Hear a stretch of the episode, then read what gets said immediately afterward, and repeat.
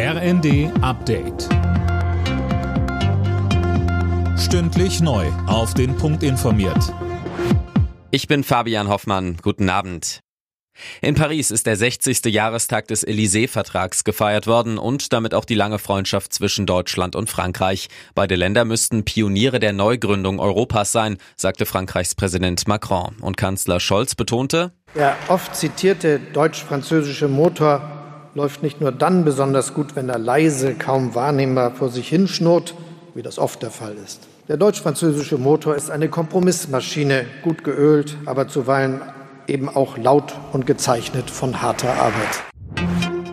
Der neue Verteidigungsminister Pistorius will bald die Ukraine besuchen, das hat er der Bild am Sonntag gesagt. Im Vorfeld geht die Debatte um Panzerlieferungen weiter. Mehr von Tim Britztrup. Das zögerliche Vorgehen der Bundesregierung sorgt bei NATO und EU-Partnern zunehmend für Unverständnis. Polens Regierungschef Morawiecki nennt die deutsche Haltung zur Leopard-Lieferung inakzeptabel. Er will die Ukraine notfalls zusammen mit anderen Ländern mit Kampfpanzern unterstützen. Verteidigungsminister Pistorius hatte zuletzt angekündigt, dass er sich erstmal einen Überblick über die Panzerbestände der Bundeswehr machen wolle. Nach Spiegelinformationen gibt es eine solche Liste aber schon seit Monaten.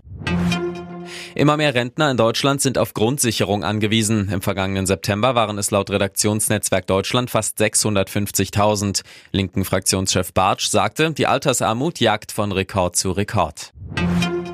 Bei einem Schusswaffenangriff in Monterey Park nahe Los Angeles sind mindestens zehn Menschen getötet worden. Ein Mann hat nach Angaben der Polizei in einem Nachtclub um sich geschossen.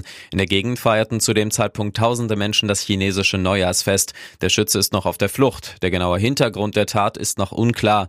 Denkbar ist ein rassistisches Motiv. In Monterey Park leben viele asiatischstämmige Menschen. Noch sei es aber zu früh, um die Tat als Hassverbrechen einzustufen, heißt es aus dem Sheriffbüro.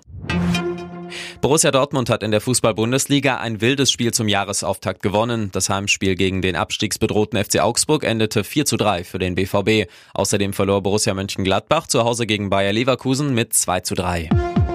Alle Nachrichten auf rnd.de